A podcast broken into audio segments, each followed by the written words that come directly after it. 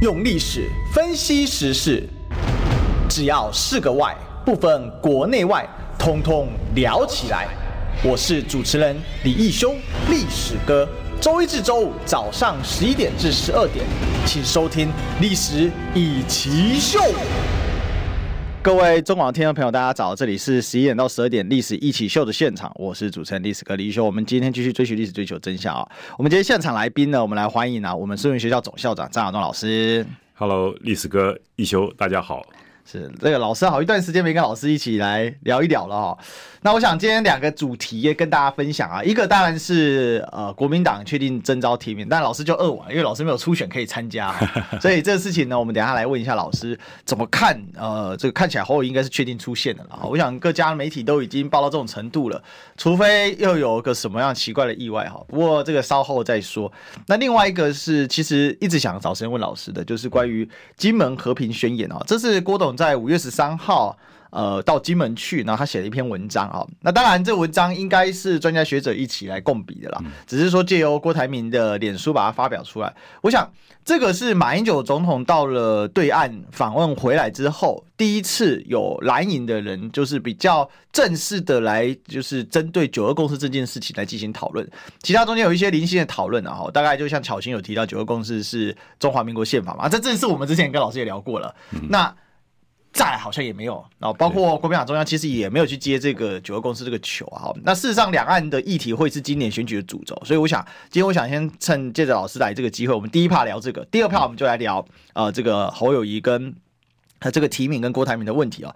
那另外就看老师怎么来讨论，就说二零二四选举该怎么来选啊？好吧，那第一个我们来请跟老师请教说这个基本和平宣言哦，那我们。这个搭档很长，它非常的长，而且写的我觉得写的还算是蛮完整的。那它其实它里面最有的创建是我认为是这个哈，九二共识包括一中和各表两个部分，一中指的是中华民国宪法的一中，中华人民共和国宪法的一中，各种国际公报上所确认的一中，也有美国台湾关系法必须承认的一中，这么多文件的一中，大家对一中都有不同的说法，这就是一中各表，这就是共识，不只是两岸共识，也是历史塑造出来到现在没有改变的国际共识。哦，所以老师他一句话，他把等于说把九个公司的核心的精神一中各表给重新做了一些讨论跟诠释。老师您怎么看这样的一个说法？我觉得我们讨论问题分两个方面呢，一个是这个问题的本质，比如说九二共识到底是什么样一个内涵；第二个才是你接不接受这个九二共识的内涵啊。我想任何问题讨论必须分成两个部分，一个是客观的存在，一个就是主观意愿的表达。是。那我的看这篇文章有关于您刚刚所练的九二共识，那我就认为说它在第一个部分呢。呃，我知道他的用心非常的良苦，但是对于九二公司的认知，可能跟我所认知的是不一样的。哦，怎么说？那我把九二共识的内容，我再重复跟大家再讲一次。嗯、我第一个，我讲，我们知道九二共识是两千年的四月份是苏启先生所提出来的，对，它是用来描绘在一九九二年海基跟海协两会大家的来往的书信文件中所达到的一些相互之间的一些理解。嗯所以，如果说我们今天把这个九二共识，我想正正与正本清源来讲，如果我用九二理解来讲它的话，我可能认为是更为精确。嗯，那在这个九二理解中间呢，有两个的确是共识，有一个是没有共识。是，那两个共识是什么呢？就是坚持一个中国的原则，以及谋求国家的统一。好，那没有共识的什么呢？就台湾方面希望说一中的内涵呢，可以各自表述，就是一中台湾可以表述成中华民国，而北京可以表述成中华人民共和国。但是北京呢，并没有接受，但是北京也就尊重，因为为什么？因为现在讨论是事务性的问题，嗯并不是政治性的问题，就容许各方面你就各自表达好了。所以说我刚刚讲，我如果把把把这个九二共识、九二理解的详细的内容呢介绍出来，就跟您刚刚所提到的，就是郭董他透过一些学者所写这个《金门和平宣言》里面对于九二共识的内容就不太一样了，是因为他说这个一中。就基本上就是中华民国宪法的一中，中华人民共和国宪一中，还包括台湾关系法的一中，还有各国所认识的一中，大家都是一中，因为有各种不同的见解，所以说是各自表述了。嗯，那我想这个解释是不对的。当时的九二九二九二年的一中，其实就代表两个东西，一个是坚持一个中国原则，一个是谋求国家统一。那坚持一个中国原则，换句话说就是不可以分裂。那谋求国家统一，就在不分裂的情况下寻求国家的统一。我刚刚讲说，这不管我们未来接不接受九二共识，但是这就是一九九二年我们所认知的那个时候事情的一个原貌。那我想，北京他的立场也是对九二共识有他的一些看法。那他把一九九二年的。我讲九二理解，它基本上只界定成两个方面，就是前面的两点，嗯，就是坚持一个中国，谋求国家统一。那它的表述方面就是一个中国，反对台独。为什么呢？一个中国就是坚持一个中国，大家都讲嘛。对。那北京也考虑到说它是反独促统，所以北京在表达这个谋求国家统一的过程中的时候，它用的是反对台独来表达。嗯。所以这是北京对于九二共识，它只提九二理解两个共识。那北京完全不去处理那个一中各表或一中不表的问题，但是。在这一篇的宣言里面呢，他就讲说“一中各表”的九二共识，那这个解释就有点不对了，因为当时的九二理解并不是以“一中各表”为基础，嗯，而反而是意中各表是大家没有达到一个共识，而只是比较尊重，好吧？我想先，当然我们对于郭董他提出一个和平宣言，给他高度的一个肯定，嗯，因为毕竟他是站在一个中华民国的宪法的立场之下来追求这个两岸之间的和平，我觉得这一方面我们都能够高度的肯定，而且他也非常。清楚的提到了，虽然中国大陆现在对台湾是有威胁的，但它的威胁的来源是因为民进党政府它的台独的政策。所以换言之，两岸今天真正最重要的关键是在于说，民进党它的分离主义、它的台独主张，好不好？我想从这个角度来分析。所以说我对于。呃，郭董他提出这个和平宣言，给他高度一个肯定，但是里面的一些诠释的方法，我觉得可以更为精确，也就是回到事情真正的本质来讨论，我觉得这样子才可以真正找到问题的一个答案。老师，我想进一步请教，就是说，刚才您当然讲的是这个原汁原味，就是说九二会议、九二理解、九二理解这样的一个部分，但是。我认为这一篇它是试图在整个整个国际环境、两岸条整个环境在变化之下，试图对九二共识给予一些比较贴合现在呃，就是说台湾人可能认知理解上面，或者是说社会主流的思考上面，亦或者是说在中美博弈的关系的上面，有一些新的一些这个等于说新的一些诠释了。好，把原本的名字捡起来，但是我重新诠释它。那事实上，当然。瓶子一样，那内容物换了的这概念，我觉得这分两个概念哈。第一个就是，如果说觉得我们今天需要一个新的一个共识，我相信如果能够提出比一个九二共识更好的名称，对，我觉得我们也不反对嘛，哈，对，不反对。所以说。这可以说是郭台铭先生的金门共识，或者什么样的共识，我觉得你都可以去解释它。因为我们讨论问题必须有一个基础，就是说原来是什么东西，它原来的东西不因为你后来的需要而把原来的内涵给改变了嘛？你可以增加一个新的内涵来取代旧的内涵。我想这是第一个。那第二个呢？不管你提出任何一个共识，要对方能愿意接这个盘才有意义在嘛？就说其实我们叫什么共识没有多大的意义在，是问题是对方他对于你所提出的主张，他愿不愿意做一个讨论的一个基础。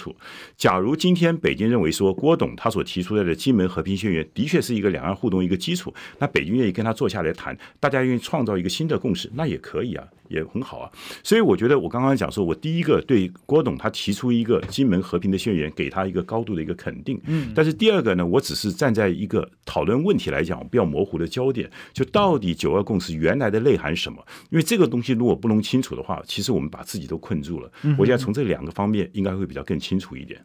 那。这个因为过去已经很长一段时间，呃，就是说，刚才老师提到九二年，其实到了两千年，然后零八年，其实零八年到一六年是就像老师所说的实践这个九二的会谈的精神。可是这几年下来，变成说这样的一个本质的东西，大家看不懂。对，然后也很难去处理。其实讲白了，从川普上台之后，中美关系的恶化。所造成的一个新的国际形势的环境，那在这样的状况之下，那两岸的谈判又中断了。他试着把这个抛出来，我我觉得这是一个好的方向，对吧？对，因为我们碰到一个问题嘛，就是说你刚刚讲的，的确九二共识是三十年前的事情。对对对，他在马英九二零零八年到二零一六年的确扮演一个重要的角色，是的，也就是对于两岸事务性的交流做出了巨大的贡献。但是也有一点，就是当时在我们在九二理解没有处理到的，就是一中各表还是一中不表的问题。嗯，也就是。两岸问题到现在为止，都是因为对一中啊，它没有一个大家可以坐下来讨论，可以有一个共识，所以两岸的目前的政治状态还是敌对的。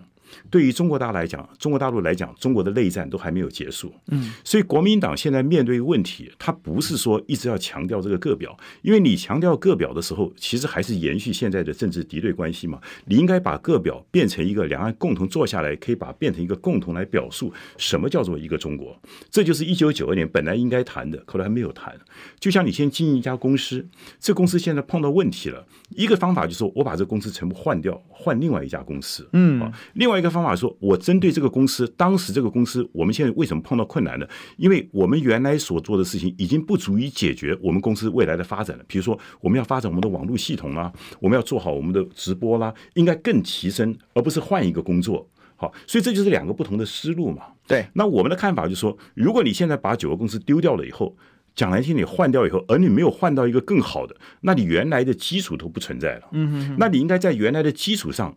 更加的去解决的问题，所以我一直主张说，我们要站在九二共识的基础之上来解决当时九二共识没有解决的问题。再更精确来讲，我们在九二理解的基础之下，我们维持原来的已有的共识。对于当时没有的共识，我们来寻求找到一个共识，那这样子才可以把两岸的关系真正推向和平。是我大概了解老师的意思，就是说，呃，其实重点是。九二理解的这个精神，或者说原版的九二共识，重点在一中，但是没有谈到后面没有谈，如果处理这个一中的内涵，对，没有解决掉，那是没解决，没解决掉。但是很明显的是，郭台铭的一中和个表两部分同等重要，它等于是把一中个表联合在连在一起，然后重新赋予一个他的一个看法，而这个看法就是透过现阶段在国际上，其实大家都讲一中，有所谓的 One China Policy，有 One China Principle。哦，一个中国原则，一个中国政策。美国讲一个中国政策，这个中国大陆讲一个中国原则。那很多跟中国大陆建交的国家，哦，他们也是奉行哦这个一个中国原则。那有一些比较疏远的国家，或者是他跟美国比较接近的国家，可能是一个中国政策。那在台湾的话，这本来就呃有一个宪法在嘛，所以这样的结果是等于是把这个名词做了一个微调。其实这个做法跟中华民国台湾的逻辑有点类似。就是我用一个新的政治名词来包含现在，因为不断产生新的事物嘛，那这些事物其实是讲白了，就是从那个一六年以来。这个新的一些形势的发展，或者说一四年太阳花之后，台湾整个社会的一个发展所形成的一个需要解决的问题，我觉得这都是我们在解决。你刚刚讲的非常好，就是说好像九二共识碰到一些难题了。那我们现在用一个什么样的方式来表述，可以让大家能够对这个问题可以多一点的了解，或者我们最好能够接受嘛？嗯。那我的看法是说，基本上作为一个政治人物，特别一个总统的选举，我们要非常认真的提出自己的主张跟解决的方法。对，比如绕了这么多以后，我想郭董这篇。文章里面非常确定一点，说一中是两岸共同所拥有的，对吧？嗯、这个是不能变的。那我就要问你说，北郭董当讲了很多，一中是指中华民国宪法的一中，也是中华人民共和国宪法的一中，也是国际各种公报所确认的一中，甚而也是美国台湾关系法都必须承认的一中。那么多的文件都规范一中。但是大家都有一中有不同说法，不一定哦。大家都有一中都有共同的说法，这共同说法什么？就是中国是不可以分裂的。嗯，就是我们并不承认另外一个国家的国际法人。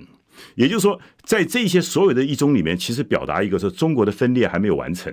嗯嗯，中国的内战还没有结束，所以怎么会有不同的说法呢？所有不同的说法，有的人认为是中华人民共和国，有的人是中华民国，有的认为说政治实体。但是这些里面都有一点，就是说中国还没有分裂完成哦。这才是真正的全世界的共识啊，而不是说这一中是中华，一中是中华民国跟中华人民共和国对国际上是没有多大的意义所在的。他们共同的就是中国还没有分裂完成，记得还没有分裂完成。就是换句话说，如果你分裂完成，那就什么台独主张成功了，台湾就分裂，两岸就分裂完成了嘛。所以你看看，有的国家现在建交这个，有些建交这个，大家对于谁是中国的代表权是有不同的看法，但是中国只有一个，这是全世界所公认的。其实这个很有意思，中国只有一个，但台湾属不属于中国？这个态度在北京跟华盛顿是不一样的。华盛顿是我认知哦，他当然他是解释嘛，acknowledge 哦。那对于这个呃北京的态度是，他不是认知，他是我认定。好，这是有一个根本上的差异。我觉得这个东西哈，嗯、您刚刚讲，我们讲国际法，你最近从俄乌战争看到，所有国际法其实都是一个弱法。你要知道，在中美建交公报里面。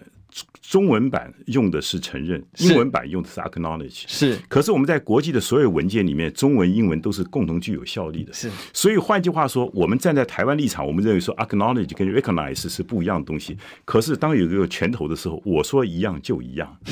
换句话，懂我意思吧？这个我同意。对，所以这个其实是没有多大的意义在的，因为你知道，在签约的时候，其实美国一定很多中文专家嘛。美国的中文专家怎么会认为说 acknowledge 跟 recognize 是一样的字呢？就承认怎么会翻译成 acknowledge 呢？老师，你看了，其实很多的国际条约里面，acknowledge 其实就作为 recognize。对，其实一样。其实很多就这样使用，所以但它这个有点是留一个破口跟窗，就是当年美国留下来的一个。讲难听的，大家互相给大家留个面子，对啦，大家你需要的对你内部好交代嘛。因为他当时年终制书是迫切需要的，一九七零八年代，我希望台湾真的不要以为说你一直抓到这一点。你看美国认定的是 acknowledge，大陆你说美国我同意你，美国说是 acknowledge，但是你看看它的中文版本里面用的是承认的，美国这么多中文专家会不知道吗？这个在这个很有趣吧，在呃联中制书的年代不是问题，因为中国是美国天然的盟友了。哦，潜在的盟友哈，因为苏联才是唯一的敌人嘛。那所以其实这也就是说，玩统一战线的不是只有共产党，美国人也有玩啊。可是到了苏联解体之后的一段时间，哦，美国是天下最强。到了两千年，一度想要准备来对付中国大陆，但是因为爆发反恐战争，又把中国大陆牵起来。可是到了川普时代，其实到奥巴马时代重返亚太就已经。开始准备要来针对中国大陆，那到了哦，到了川普时代就更加的针对，所以其实这里面就形成了一中，就像刚老师讲，国际的拳头大小嘛。那美国当然现在还是全世界拳头最大的，所以他就开始把这个一中做出了不同的变化。那我是觉得这一篇里面有一点想要把。这样的一个变化给纳进去的味道在，我觉得这就是他这个我说这个学者的诠释有点不对的，就是比如说这么多的文件都规范一中，可是大家对一中都有不同的看法，那就是一中各表。对不起，这句话你对一中各表完全解释错误。国际上所有都规范一中，但是对于谁代表一中有不同的看法，但是这个一中都不是可以分裂的，这是国际上所共有的，只有一个中国。就只有一个国际法人的中国，至于你们台北的还是北京的，这是你们自己内部的事情。好，你不要来惹到我。对，老师，我意思，我我知道，意思说这个是讲白了，这就是北京的态度嘛。这也是应该原本是我们台北的态度。对。可是实质上就是中美博弈当中，对，美国试图在这里面，对，把它做一点文章出来嘛。那这个文章就是到底台湾是不是？中国不可分割一部分，美国始终不把这件事情讲死，甚至暗示说我们也承认这件事哦。这就有点像当年这个琉球明明是主权未定哦，明明在波茨坦公告的时候，最后就限定你是这个你日本只剩四大岛嘛，哦，就北海道、本州、四国九州。可是呢，我在这个一九六九年的时候，佐藤荣作跟呃尼克森总统见面的时候，他们就谈了。准备确立，也就是要把琉球的行政权返还给日本。哦，那这个叫做在日本的说法叫做冲绳复归嘛。那这个冲绳复归的过程，他只有把行政权交回去，他就创了一个破口。那这个行政权交回去包含哪里？也包含钓鱼台。但是钓鱼台算不算是这个所谓琉球群岛一部分呢？其实好像也不是。所以这就是很常美国很常在玩这种策策略。其实。一九六九年，那一九七一年的时候签约嘛，哦，就签订了就是呃这个冲绳返还协定，然后一九七二年执行，同一时间美国在跟中国大陆打乒乓外交，打完之后呢，台湾就二七五八号决议就被踢出去，所以其实它是多重布局，这就是一个大国博弈的结果。所以我今天觉得说这一段，它有一点把现在大国博弈的问题给包含进去，想办法让大家在大国博弈的新的状态之下可以。去认同九二共识，可有没有这样？可不可以这样去思考？呃，我觉得这种东西哈，其实做任何事情，你必须以史实为基础。先谈谈你刚刚的琉球问题。其实我是台湾很早写了一篇学术论文，就谈到琉球地位未定论哈。对，琉球地位其实未定论的。好，这个东西我今天不多谈。但是这一段话，这是其实这一段话的诠释是错误的。我刚刚讲，我完全肯定郭台铭先生，因为他不是一个学术界的人，嗯，他一定一些学者专家给他写的东西。我认为这还不是一个人写的，对不对？所以说，你看，就说我刚刚讲嘛，大家对一中有不同的看法，这就是一中各表，怎么会呢？我们原来的一中各表就说一中是中华民国，你可以说一中是中华人民共和国，它跟这个它完全是不一样的概念了，嗯，好不好？也不只是两岸的共识，的确一中各表绝对不是两岸的共识。我刚刚讲，所以我用九二理解嘛。九二共识里面，九二理解里面有一个没有共识，就是大家对一中到底的内涵是什么？对，好，那国际上呢，有共识的在于说，中国是不可以分裂的，是中国是只有一个的。但是国际上没有共识的时候，谁代表这一个中国？是或者说我在承认中华人民共和国的时候，我可不可以同时也承认台湾是一个类国家、政府类国家？嗯、美国就采取这个策略嘛。对对对，对，一方面他把中华人民国家待遇了，对，事实上给你一个类国家待遇了。是类，但是类国家到底是百分之九十九的类，还是百分之五十的类？在取决于美国到时候他国家的政策的需要嘛。对对对，对，他今天要最近不断在提高这个强度对对对。当你要抗中的时候，就把台湾类国家拉到九十九、九十九点九，但是他永远不会超过变成百分之百。因为他百分之百就等于就撕破了嘛。他就就是它就违反了一个中国原则。所以我想这一句话很大的错误就是，其实全世界对于一中都是有共识的，就是这个中国只有一个，至于谁代表，大家有不同的看法。所以其实他那个操作的杠杆就是在于说，把台湾的强度调到什么程度？对，强台湾就像是那个调幅一样，我把那个频率调高，对，那我就可以来针对北京来做一些动作，调到调到最低的时候就是承认，就是 recognize。所以其实，其实我我觉得这是一个很有趣也很重要的过程，就是说。总算有人愿意在处理这个，但是当然会有很多不同意见，包括像老师的看法哦，就九二共识、一中各表不应该给予这样新的解释，因为这样会把事情搞得更乱，越搞越乱，越搞越乱。但是对于我认为，对于郭董他为什么 po 这个哈？对，我认为他是觉得说，我必须要用这样的处理方法，才可以让九二共识持续的被大家所认知。对，那我觉得这是两种不同思维跟处理问题的一个思路的一个。呃，一个一个这个怎么讲路线之别了哈。好，这个我们就先谈到这里路线之别的问题哦。但是广告之别是没有的，所以要现在马上进广告。下一个阶段讨论最重要的，你知道吗？不花一毛钱，听广告就能支持中广新闻。当然也别忘了订阅我们的 YouTube 频道，开启小铃铛，同时也要按赞分享，让中广新闻带给你不一样的新闻。用历史分析国内外，只要是个“外”，统统聊起来。我是主持人李一修，历史哥，请收听《历史以奇秀》。欢迎来，这里是《历史一起秀》的现场，我是主持人历史哥李一修。我们今天继续追寻历史，追求真相。好，我们今天现场来宾是我们树人学校总校长张亚中老师。好，那 老师没有接到我的梗啊。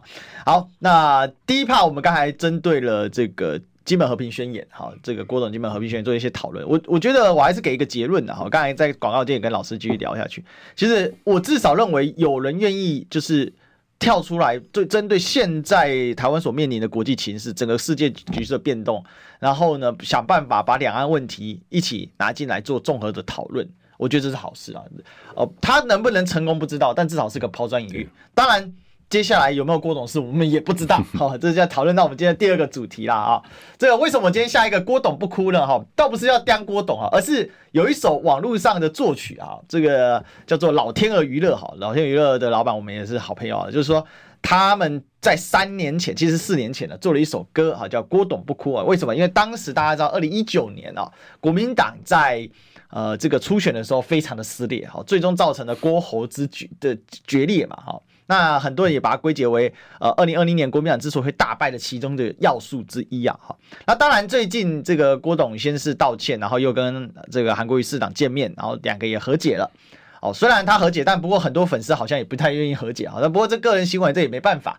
但是回过头来啊，就是说在这样的一个情势之下呢，好，那我们也知道今天看起来确定侯友谊是提名定啊。那老师你怎么看一个这样最新的一个形势呢？哈？我基本上这个形势的发展，我从一开始我觉得国民党脚步就已经乱掉了。哦，怎么说？我觉得在这个过程中，国民党犯了几个大的一些问题哈。第一个，我们知道就是说，国民党其实如果你要走正确的路线的话，就是好好的办一个初选。好好的办一个初选，因为初选是可以让这个候选人他的正当性变得更高。嗯，如果你只是征召的话呢，那他只是一个党主席所喜欢的一个人，他未来在整个党的团结来讲，一定会受到一些影响啊。更重要的，如果你没有一个征召的对象的时候，你为什么不办初选？因为当时要决定要放弃初选而要采取征召的时候，当时依照党中央的讲法，他还没有一个固定的人选。嗯，后来来看，就是包括侯友谊跟郭台铭嘛，哈。那第二个问题，我觉得我们先不管郭董，郭董当然是一个非常优秀的一个企业家哈。但是如果说按照国民党的制度来讲，基本上征召只有征召党员，没有征召非党员的问题，所以把郭董拉进到这个征召来讲，本身来讲他已经违反了党章，我就违反了党章。嗯，所以朱立伦在做一件违反党章的一个事情。那换句话说，那你又为什么给郭台铭先生有一个想象的空间？就是你破坏的制度，你想象空间。你在三月底跟郭台铭讲的过程中说，一定让郭台铭认为说他只要努力一个多月，他未来有可能嘛？可是后来最近事情的发展，好像大家很多的媒体来讲，似乎好像有内定。那我觉得这对郭台郭董来讲是非常不公平的，非常不公平的事情。因为在我的逻辑来讲，只要你国民党能够设计出一个很好的初选制度的话，那。郭台铭其实可以用某种的想办法的方式来参加这个初选，比如说你在初选里面，如果你有党员投票跟全民调的时候，如果郭董他是一个非党员，他能够得到党员投票里面的最高票，我们是不是就可以把它视同于说国民党的多数就肯定他了嘛？好，这些问题都是可以解决的。那第三个你可以看得出来，在整个不管你是初选还是。还初选还是征召，你总要有一个公平、公正、公开的一个制度嘛。那今天我们创造一个名词叫做科学民、科学什么民调，好多科学标准。当我们知道有一个叫中药叫做科学中药了哈，那我们现在不知道还有一个科学民调哈，那。就还有一个科学的标准到底是什么？那这个东西其实你没办法摊在阳光下的时候，你做任何的讲法，大家认为你的公平、公正、公开都是有问题的，都是有问题的。因为我记得四年前我也参加中国国民党的总统的选举，哎，是那时候吴敦义先生的话呢，他是民调，然后每个候选人可以推荐一个民调的机构，而且在民调过程中的时候呢，都可以派员去监监听。那我觉得这样子产生一个公平、公正、公开的时候，我觉得大家比较好服众，因为一个制度规则是非常重要的。可在这个过程中，我们看到了，其实国民党的所有的制度都是把它蒙在鼓底嘛，哈。那更重要的还包括了一个，你泄露出了整个让国民党内部产生一些纷争。比如说讲的话了，我们知道到底初选重要还是征召重要？国民党假如是一个民主的选民主制度的话，当然是要初选，嗯啊。但是你可以看在朱立伦亲自讲的哈，朱立伦说所有的县市长都赞成征召。好，那我换句话只是告诉大家老百姓，所有的。县市长都不在乎党的一个规定，那这次又来了，说所有的县市长除了两个以外都支持侯友谊，好，然后又说基本上的中常委不是立法委员大概只有几个不支持，又多支持侯侯友谊，那你是不是在这个过程中让国民党的这一群既这个重要的这个这个党的这些这些职务人，他们的政治立场马上就显出来了，嗯，这对于国民党后来的团结。不是非常不是非常好的，不是非常好的。讲难听点，如果郭郭台铭先生将来还要再支持国民党的县市长，对于现在都不愿意公开出来支持他的时候，请问他还要去支持他吗？他的支持还要支持他吗？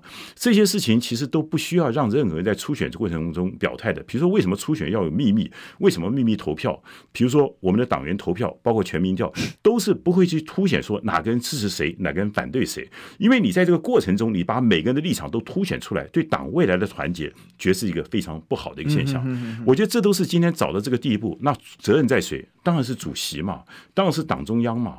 那今天朱主席讲过一句话，说小我要更小，大我要更大。对，但是这个过程中我发现不对嘛，因为你所有的逻辑，你用一个国民党要赢的做法，可是现在所作所为都让国民党未来的团结充满着更大的困难嘛。那我今天要谈一个更重要的问题。你今天标题下的是“顾董郭董不哭”，我觉得我今天在谈另外一个阶段。这个阶段就是说，基本上侯友宜已经今天要出现了。嗯，小我要更小，大我要更大。我想历史哥，我们作战的时候，请问一下，统帅权是不是要统一指挥？对，一定统一指挥。嗯，好，如果不能够统一指挥，双头马车的话，这个仗很难打。嗯，没同意吧？好，那好，今天侯友谊，假如他已经确定成为国民党的候选人了，我请问一下，兵权是不是应该交给侯友谊？交出去啊！请朱立伦主席做到小我要更我，大我要更大。今天整个侯友谊就是代表中国国民党来选举，不要再发生，因为我们从这段时间过程，大家可以看出来，其实一九年就发生过这类似状况，其实前面两次都发生过。我们的主席一个所谓要做 king maker，还有一个是 king。要一个一个 candidate，他们两个之间，国民党你看以前的洪秀柱跟朱立伦的问题，嗯，包括韩国瑜跟那个吴敦义的问题，都是两个有两个兵马。再从整个过程你可以发现出来，朱立伦主席他对很多事情的判断，我认为他自认为他自己非常的聪明，但是他做了很多的事情，其实伤害了国民党。那在这个过程，选举开始要进行了。我刚刚选举，比如说真正要进行了，今天交代一看，我们的政策到底谁来决定？选举的政策谁来决定？然后我们今天就算办个晚会吧，这个晚会由谁来谁来整个去张罗？包括整个一个过程谁来做？今天如果说党中央有他的一些想法，那侯市长又有他的一些想法，这会不会出现问题？所以我今天提的东西，不是我今天在这边提。我上次参选党主席时候，我就已经讲得非常清楚。假如我张亚中当时当选党主席，只要二零二四年的总统候选人产生了以后，我把兵权交给他，兵权交由他统一指挥，嗯，由他统一指挥，因为他是最想获胜的人，他是最想获胜的人，因为选举人最想获胜，对，把这个所有权力让他统一去指挥，总党主席退到第二线，主席。候选人，请你做什么，你在做什么？把所有的党务的，包括资金的调动，包括募款怎么样运用，全部让侯友谊自己去前纲独断。我觉得这才是一个真正发挥最大战力的做法。最害怕就是说，你想想看，今天，所以为什么我反对征召？征召有一个最大的问题，假如今天的候选人是产生是。初选产生的，他是全民支持的。可是今天征召，那谁？你是我征召出来的，嗯，我是主，你是从，因为我征召的，你欠我一份人情。所以换句话说，在未来作战过程中，我就有角色。可是国民党又出现一个问题了：征召这个概念，假如今天征召的人，他本身具有社会上非常高的声望，比如说蒋经国时代、蒋中正时代，他要征召人，我建议大家没话好讲。因为他在党内已经有相当大的声望了。好，今天你说国民党党中央征召他，请问一下，党主席现在的民调有多少？你的民调大概百分之五至百分之四。你今天由一个百分之四、百分之五民调人，你去征召一个百分之三十的人，请问一下，这个仗怎么打？基本上，你为什么？所以我说这一次犯的很多的错误在于说，你把我们候选人做小了，你把候选人的正当性剥夺掉了。为什么他本来可以是全党员拥戴出来的，结果变成是你朱立人一个人所喜欢的，然后这个制度又不清楚，那请问一下，你后来怎么去感召别人？所以简单来讲，自己没有这么高的这个威望德望。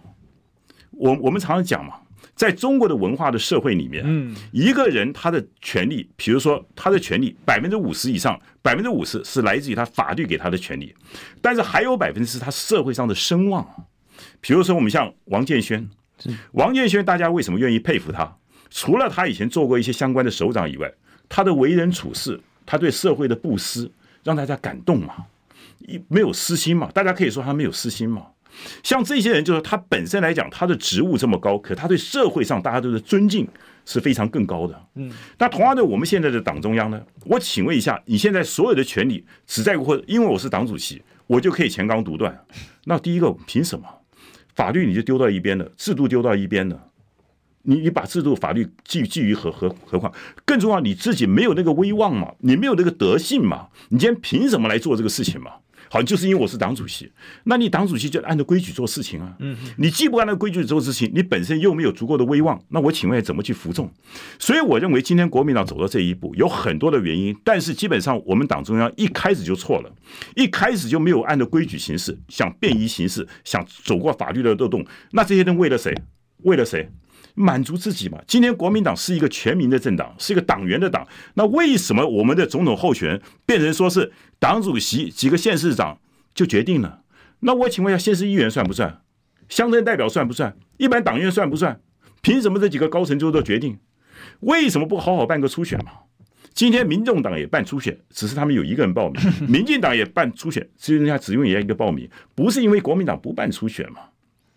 国民党以前也是因为只有一个人报名嘛，所以没有办嘛。可是四年前国民党是办过初选嘛，嗯，而且初选基本上它是一个规矩。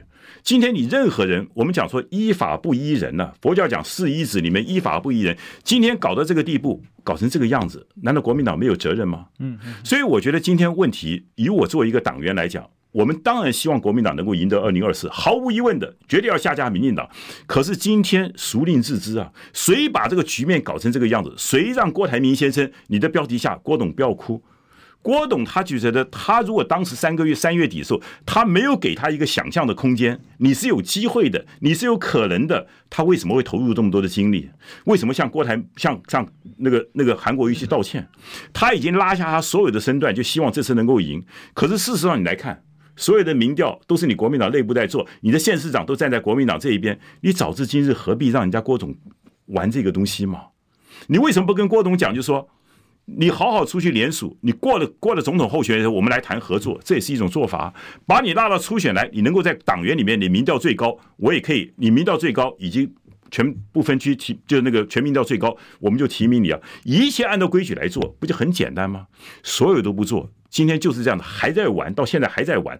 所以我刚刚讲说，如果你今天讲说小我要更小，大我要更大。我今天做个党员，我慎重的建议你，好好把兵权交给侯友谊，让他去打，请你退到第二位，因为前面这段过程中，你已经失去了做一个党主席应该有的公正、公平、公开了，你的整个一个威望不足以带领国民党，就让人家郭侯友谊好好的打这场仗吧。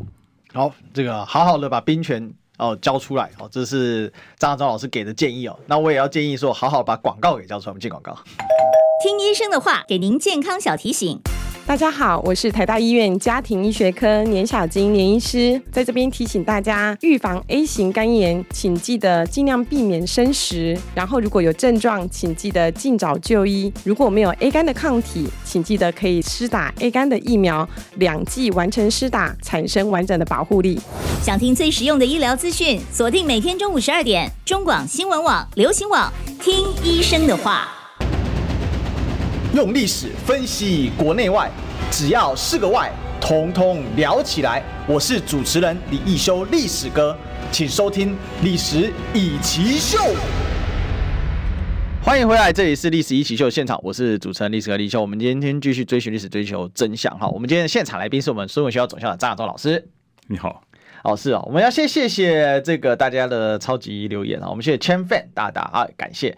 好，那话说回来，不过这里面其实有一个很有趣的哦，就是说赖清德其实受到的质疑是非常大的。对，那赖清德大概是我必须这么说了哈，我们中华民国民选总统以来啊，第一位啊，还没选哦，就这么多人反对他连任哦，而且是冲着他去的。大家还记得四月底的联合报民调，他是 PK 盘哦，三十五趴的人就针对赖清德不可以让他来连任，这很有趣，因为当时国民党还没有出来，那柯文哲要不要选到底也没人确认，但就是。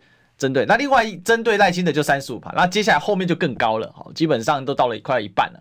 那更重要的是会不会战争呢？诶，赖清德被认为会战争的就是一半，好，然后其他人都是五趴以下，好，这个不管是郭台铭啊、侯友宜还是柯文哲啊，像侯友宜只有两趴啊，郭台铭跟啊这个柯文哲是四趴，那更好玩的是有十趴人认为不管谁上台都会战，好，所以认为赖清德上台会战的就是五十加十，就六十趴。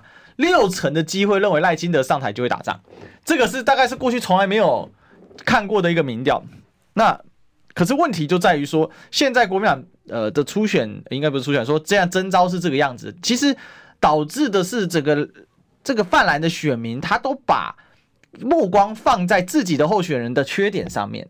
可是赖清德前阵子那么飘，讲了一大堆五四三的话，自己是医师还说人家精神分裂，这么多的话。他也没什么道歉啊，就道歉也是道歉的一个很随意，就是变成说，甚至有人扬言说，那我要去投赖清德，我觉得这有一点走位了，招别嘎别老师。的确了，现在我相信台湾过半数的民意都希望能够下架民进党，让下架民进党，可是又牵涉到另外一个问题，就是结构的问题。现在有三个政党嘛，我们常常讲说大概是四三二嘛，沙卡是是四三二的比率，呃，赖清德大概百分之四十，国民党可以到二十到三十中间，那。柯文哲大概也是二十到三十中间嘛，啊，那这个比率来讲，就变成说，那下架民进党的人，他们能不能够共同推出一组的候选人？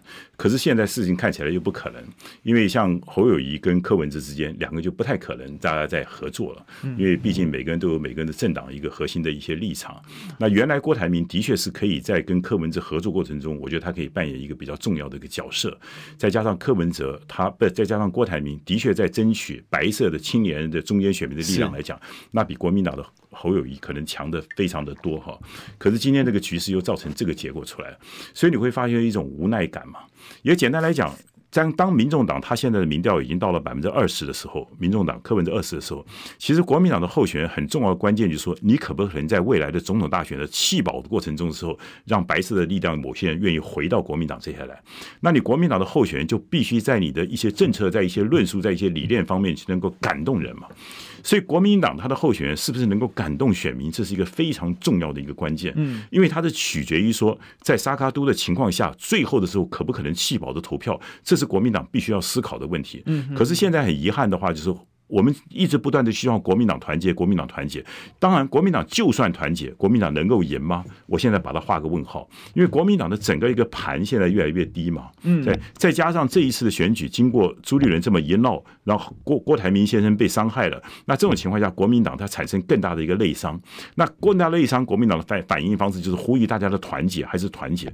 我们当然知道团结很重要。但是你要给大家团结的一个基础，国民党一直停留在这个团结是高层跟高层的团结。记得今天台湾一个民主社会，谁敢说挥一个兵马，所有人支持着跟着你走？嗯，我告诉你，今天也不要以为说只是郭台铭说跟你国民党合了，郭台铭原来的支持者就会跟你侯友宜合。不尽然吧，嗯，不尽然吧。所以现在国民党一直停留在说，我们只要县市党联手，我们只要立法委员联手，那我们就可以大家表示国民党团结。那我请问一下，你的立法委员的权利来自于哪些？来自于选民啊。你的县市长权利来自于来自于选民啊。今天大家做的事情都不去感动选民，而只是要求县市首长、立法委员大家来团结，这什么逻辑啊？嗯。所以今天国民党应该思考的时候，我如何提出什么样的理念、什么样的政策，我用什么样的制度，让国民党能够更团结，一个党就三个东西嘛，一个就是理念，一个就是制度，一个是人才嘛。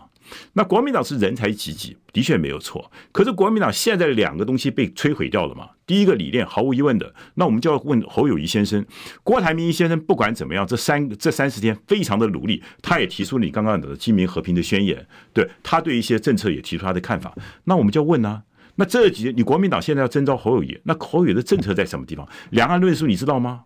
他是反对核能的吗？对，他今天在教改问题上态度是什么？你完全都在一种莫之名的情况下，你就提名征召这个人了。嗯，那我请问一下，你怎么跟一般的选民交代？那到底党是你中国国民党是主席的党，还是人民的党，还是党员的党？好，第一个你没有理念，第二个制度上。你完全把制度丢到一边，那请问一下，当理念跟制度都没有的时候，你的人才会受到大家的尊敬吗？你今天的选民你怎么去交代？嗯嗯，各位真的不要以为今天在中常会里面大家手举起手来就表示国民党团结，群众要不要跟你团结啊？这才是最重要的关键啊！选民在哪里啊？心中有一点人民好不好？不要想的都是这些干部啊，任征召一个人的时候想的都是啊，县市长都支持，立法委员都支持，中常委员都支持，又怎么样？请问一下，人民支不支持啊？不要去想这些，所以我刚刚讲，好好的办个初选，好好办个玩个制度。可是党中央就是不舍弃这些东西，就是舍弃这些东西，玩还在玩，今天还在玩。我用四个字在讲，我们说玩物丧志啊，玩人丧德啊。基本上郭台铭先生，我告诉你，他基本上又被你国民党玩了嘛，是不是？又被你国民党玩了嘛？那今天郭台铭先生怎么讲？也许他今天上有一点怎么讲？汲取四年教训，这次不吭声了。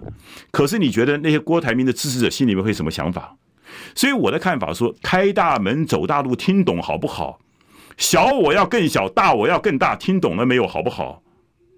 国民党还到现在为止还不知道自我反省，还在认为只要团结就会赢。我告诉你的盘现在已经不够了，团再团结你也赢不够了。高层再手牵手，基层你没办法说服基层，你怎么去团结？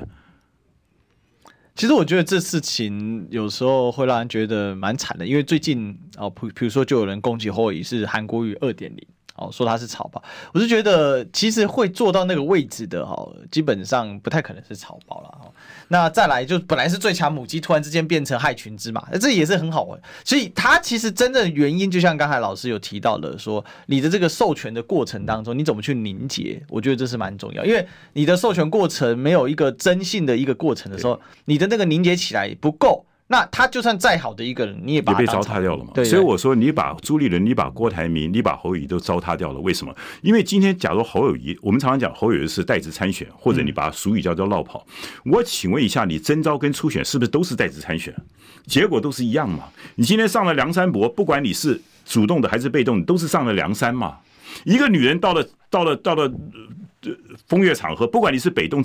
被动、自动都是到风月场合嘛？基本上，你今天如果说国民党好好办一个初选，侯友宜参加这个初选，你可以征召侯友宜来初选嘛？这时候侯友宜可能还是会赢，可是你今天侯友宜的正当性就不够嘛？那你今天为什么要用征召？只有一个原因嘛？这是我党主席选出来的，我将来有这个 credit，我可以指导你嘛？这个党还是我的党，二零二四年还在我在打嘛？所以我说，你今天既然已经做了，请你修补一下，兵权交出去，交出去以后，也许侯友宜还是会请你。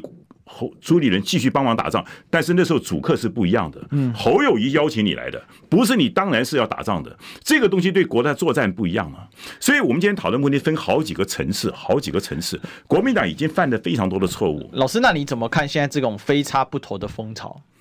我觉得这个东西哈，因为这个等于就是送分给赖清德。现在赖清德越来越开心了，因为因为看到各大聊天室，其实我今天问你，为什么要让人民变成一个非差不投？嗯哼哼。我觉得台湾的老百姓都是有良知的。假如今天是一个公开的选举，很多东西，我相信每个人都会呼吁他们不要非差不投。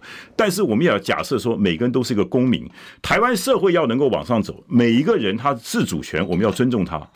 就好比说，我张亚中在做这么社会运动的时候，我一直跟我的选民讲，不要有什么张粉，我最喜欢、最不喜欢听张粉。嗯，你们是追寻共同的理念，你们不是跟我张亚中一个一个忠诚的问题，没有什么非张不投的问题，是不？但是投票什么？投票基于你的良知，你愿意投谁就投谁。但是我们要要求的是，请侯友谊提出你的主张，让这些蓝军愿意投下你的票，这才是我们要讨论的问题。所以接下来的关键其实是老师的建议，就是侯市长要赶快提出。如反正已经如果是他了，那你就你就必须要提出你为什么可以来担任这个？对，你为什么可以担任？你凭什么让人家把票投给你？这个才是正途嘛。对，不是说我们今天我们选一个任何人，只要为了下架民进党，这是一个西瓜、黄瓜、南瓜、北瓜都没有关系，就是要。投投他，为什么？因为我们就是要下架民进党嘛。那这种这叫仇恨动员嘛？这对社会没有好处的。不过民进党这一招玩的非常溜啊。这是所以台湾自愿往下沉沦嘛？所以台湾就一直沉沦下去。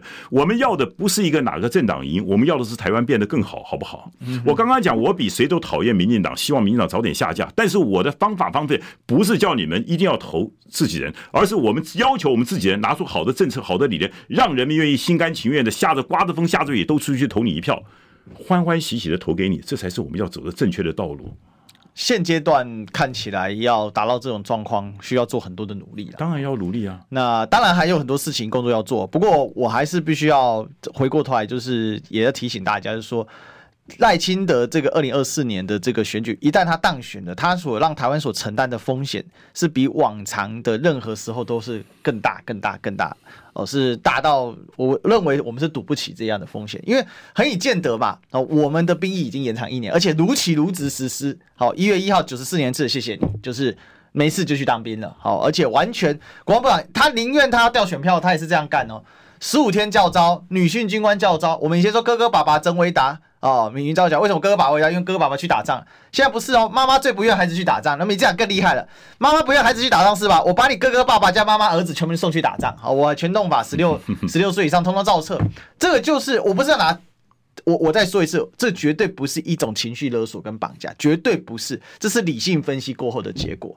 一个国家会疯狂啊、哦。他不需要太长的时间。纳粹德国，希特勒上台六年就把那那上台四年差不多就把纳粹德国的理念整个贯彻到这个德国的各个家庭里面去了。所以最后一点时间给这个校长帮我们总结一下吧。我觉得历史哥讲的也很有道理了，就基本上下架民进党是核心的，但是下架民进党这种主张，其实他做到最后一个月的时候，我们再来不断的强调这一点。那请问一下，到选举还有大概七八个月的时间，请问一下前面六个月的时间，请我们的候选人拿出你的具体主张、具体理论、具体政策去感动我们选民，让大家愿意投你一票，不是现在八个月以前就开始说我们要下架民进党，大家含泪含恨含血投票了。我觉得这个事情有个优先顺序的问题，第一个让人家觉得你是值得的。我愿意把票投给你，请这就是党中央要做的事情，侯宇要做的事情，请把重点放在这一方面，而不不要把重点现在放在就是你无论如何要投给我这个东西，这个优先顺序就要弄清楚。